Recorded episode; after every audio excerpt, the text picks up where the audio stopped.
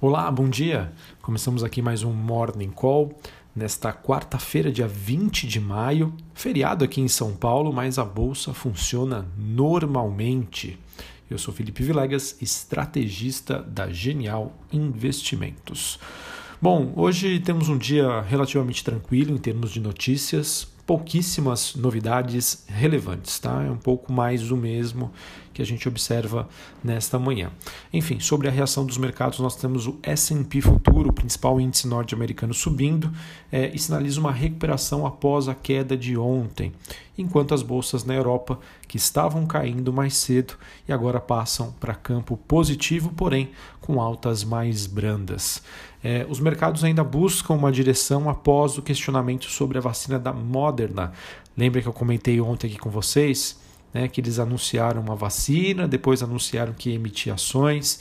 Achei eles bem danadinhos e tá aí. Tá? O mercado começou a questionar. O mercado não, especialistas começaram a questionar de que o estudo que foi evidenciado pela Moderna não é tão relevante assim. Enfim, o mercado ainda busca uma direção é, a gente sabe que, apesar desses, de todos esses sinais de melhoras envolvendo o, coronavi, o, corona, perdão, o coronavírus, é, que fez ontem né, com que as ações fechassem em baixo, ainda a gente vê muitas incertezas, né? apesar de um certo otimismo do mercado, que continua frente a todos os, todas as sinalizações de estímulos pelos bancos centrais globais, principalmente o Banco Central americano.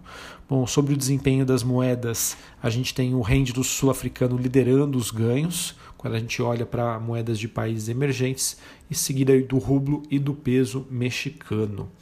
É, como eu já disse anteriormente, essa avaliação sobre os efeitos de uma gradual flexibilização das quarentenas em vários países é, acabam sugerindo esse, esse movimento de busca por ativos de risco. E neste momento, então, moedas de países emergentes acabam ganhando destaque.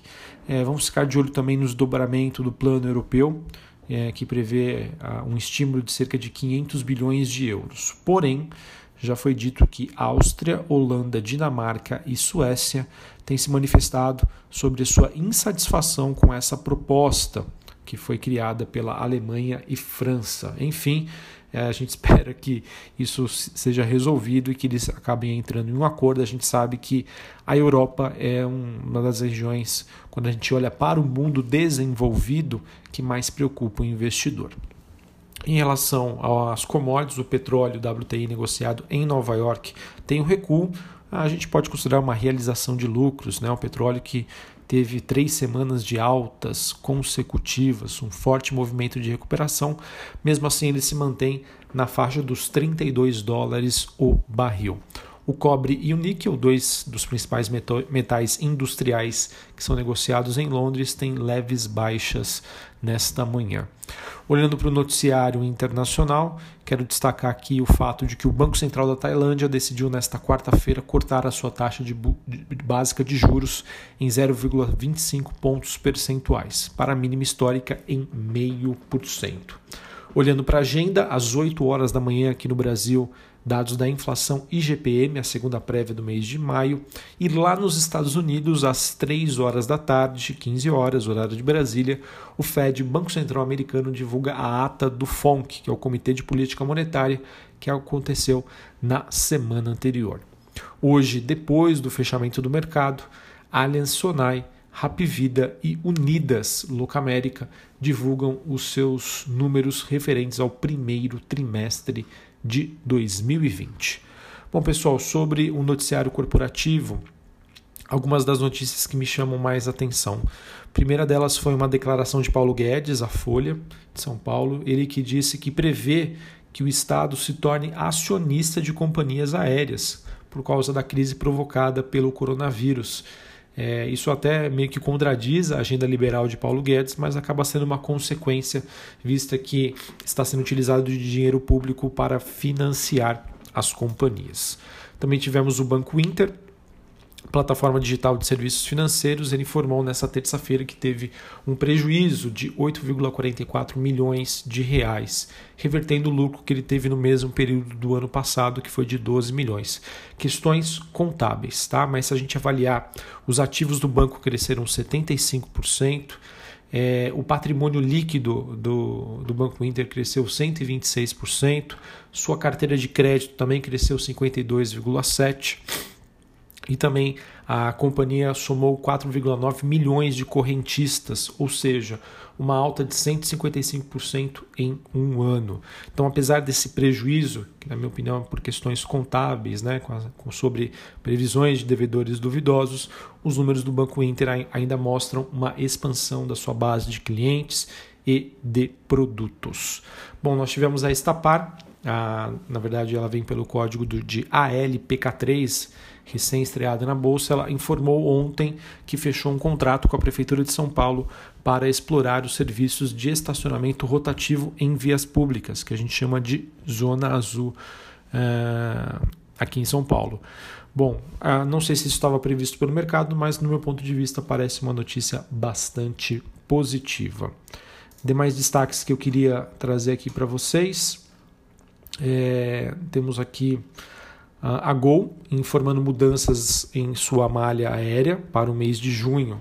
Serão 100 voos diários, antes 68 previstos, é, que já estão sendo utilizados no mês de maio, ou seja, um acréscimo de 47%, ou seja, uma notícia positiva. Vamos ver se haverá demanda para esses voos. É, informação importante aqui do broadcast. É, que podem impactar hoje Rapvida e Notre Dame Intermédica.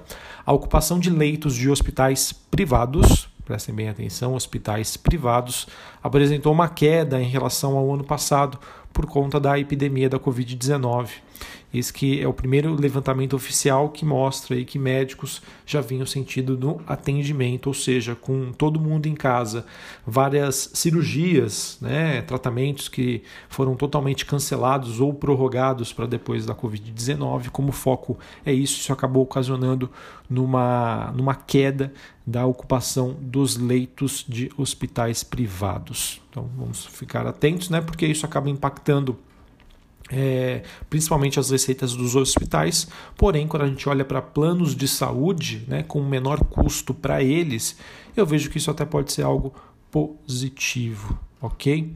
É, além disso, nós tivemos a Ering, ela informou ontem que também teve uma vitória na Justiça Federal é, envolvendo uma ação de créditos tributários, ou seja, né, ela vai ter, ter direito a receber cerca de 280 milhões de reais em movimento parecido com o que aconteceu com lojas Render.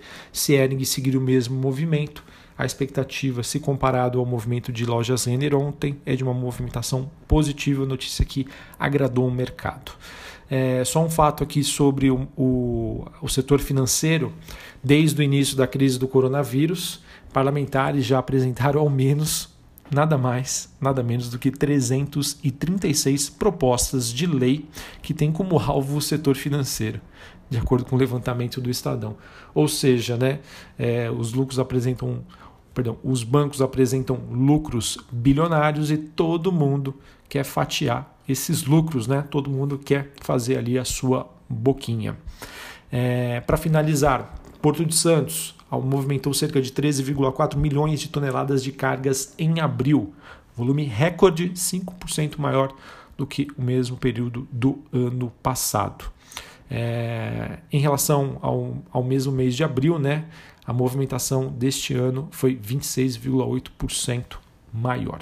Okay? Então, notícia positiva para o Porto de Santos. Acho que é isso em termos de notícias que eu tinha para passar para vocês. Vamos ver como que a bolsa se comporta hoje.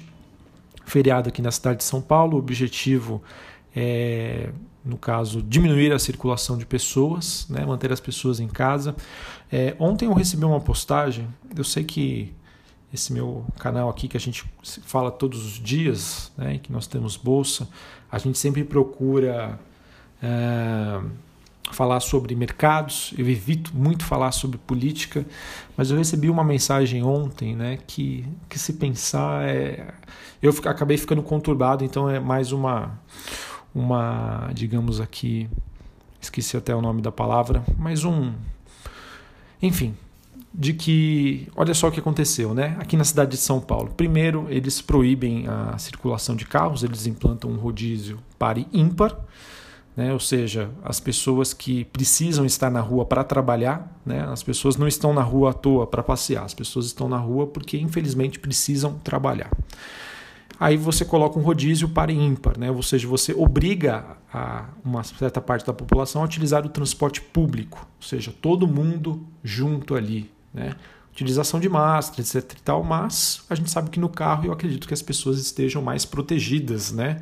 Pelo menos se ela estiver sozinha. Aí depois, na semana seguinte, né, depois que não deu certo esse rodízio, é óbvio, né, superlotou ônibus, metrô. Aí depois, uma semana depois, você coloca todo mundo em casa. Parabéns, é isso aí, decretando feriado. Só um desabafo, agora eu lembrei a palavra. Um abraço a todos, uma ótima quarta-feira e até amanhã. Valeu!